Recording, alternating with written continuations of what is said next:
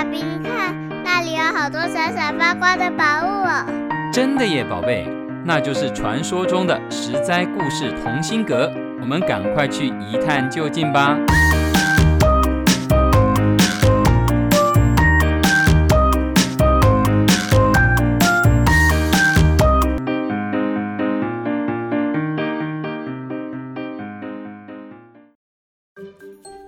亲爱的，大朋友、小朋友们，我是帮故事加点风味，不会太甜，也不会太淡的维糖姐姐。台湾人有个口头禅，就是很喜欢说“真的假的”。不知道从什么时候开始，年轻人说话，不管谈论什么话题，对方常常会回一句“真的假的”。例如，哎，我跟你说哦，我昨天新买了一台电脑。真的假的？我前天剪头发，剪得好失败哦。真的假的？我们家这个周末要去海边玩哦。真的假的啦？很万用吧？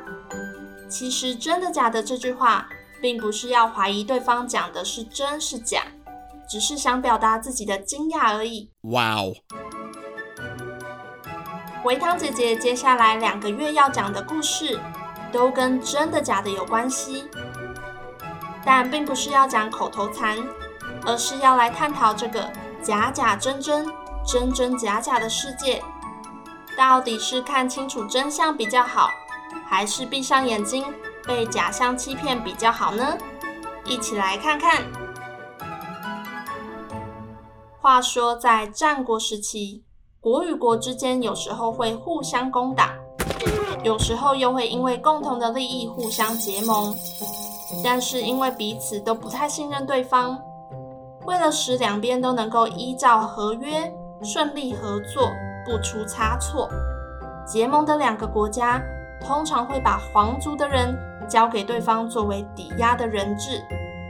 例如，魏国要跟赵国合作。魏国就要把重要的人送去赵国，万一魏国破坏约定，在赵国的这两个魏国人质可就糟糕了。那时候要派去赵国首都邯郸当人质的是魏国的太子以及魏国的大臣庞公。出发前，庞公问魏王：“假如有一个人跑来向您报告，大街上窜出一只老虎。”大王会相信吗？魏王摇摇头，我自然不信。大街上怎么会有老虎呢？庞公又问：你如果有第二个人跑来报告说，大街上真的有老虎，这时您相不相信呢？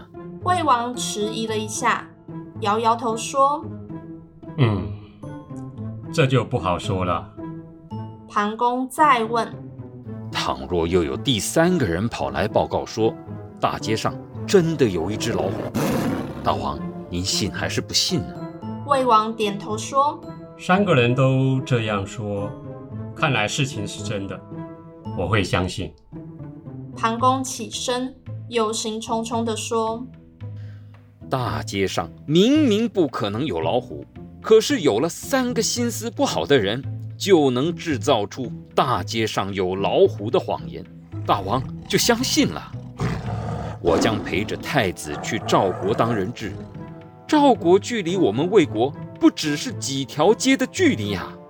到时候我远在天边，趁着我不在，会在大王面前说我坏话的人，肯定不止三个啊。到时候，恳请大王能够查明真相。弄清楚是非对错，不要被小人的话蒙蔽呀！魏王安慰庞公：“我知道，我会做主判断的，不会轻易相信他人。你别忧心。”能讲的庞公都讲了，他也不能够再进一步要求国君什么。于是庞公带着太子，辞别魏王，启程去赵国了。果然如庞公所料，他还没跨出国家的大门，就有很多人到魏王面前造谣，说他的各种坏话。久而久之，魏王受到影响，渐渐的不信任庞公。等到太子充当人质的期限结束，他们回国后，魏王不去分辨那些流言蜚语的真假，再也不召见庞公了。这个故事后来演变为一个成语，叫做“三人成虎”，也就是当谣言再三重复，就能使人信以为真，即使是个漏洞百出的谎言也是一样。再举个例子，春秋时期，孔子的学生曾参，他住在鲁国费城，当地有一个人跟他同名同姓，也叫曾参。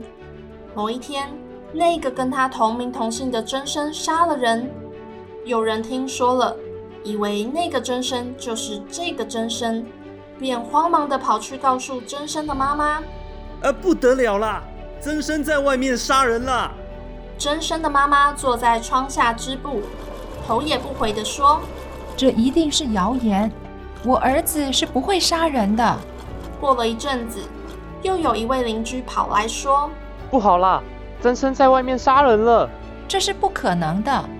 真生的妈妈仍然不相信，她淡定的继续织布。过了一阵，又跑来一个人嚷嚷道：“快跑吧！”曾生杀人啦！曾生的妈妈害怕了，她丢下织布机，慌慌张张地翻墙逃走了。照理来说，曾生的妈妈是最了解他的人，而且曾生是孔子座下的好学生，怎么会杀人呢？可是，一旦传话的人多了，就跟刚刚三人成虎的情形一样，会被动摇。谣言很可怕吧？可以完美掩盖住事情的真相，最后假的都变成真的了。那有没有什么办法可以抵挡得住谣言呢？俗话说得好，谣言止于智者。有智慧的人不会轻易相信毫无根据的传闻，而会保持客观的态度，做很多的求证，并且独立判断。不受他人影响，这样才不会冤枉好人，甚至损害自己的利益。当然，我们也要避免自己成为谣言的传播者哦。我是维汤姐姐，实在故事同心阁，真的假的系列故事，我们下次见。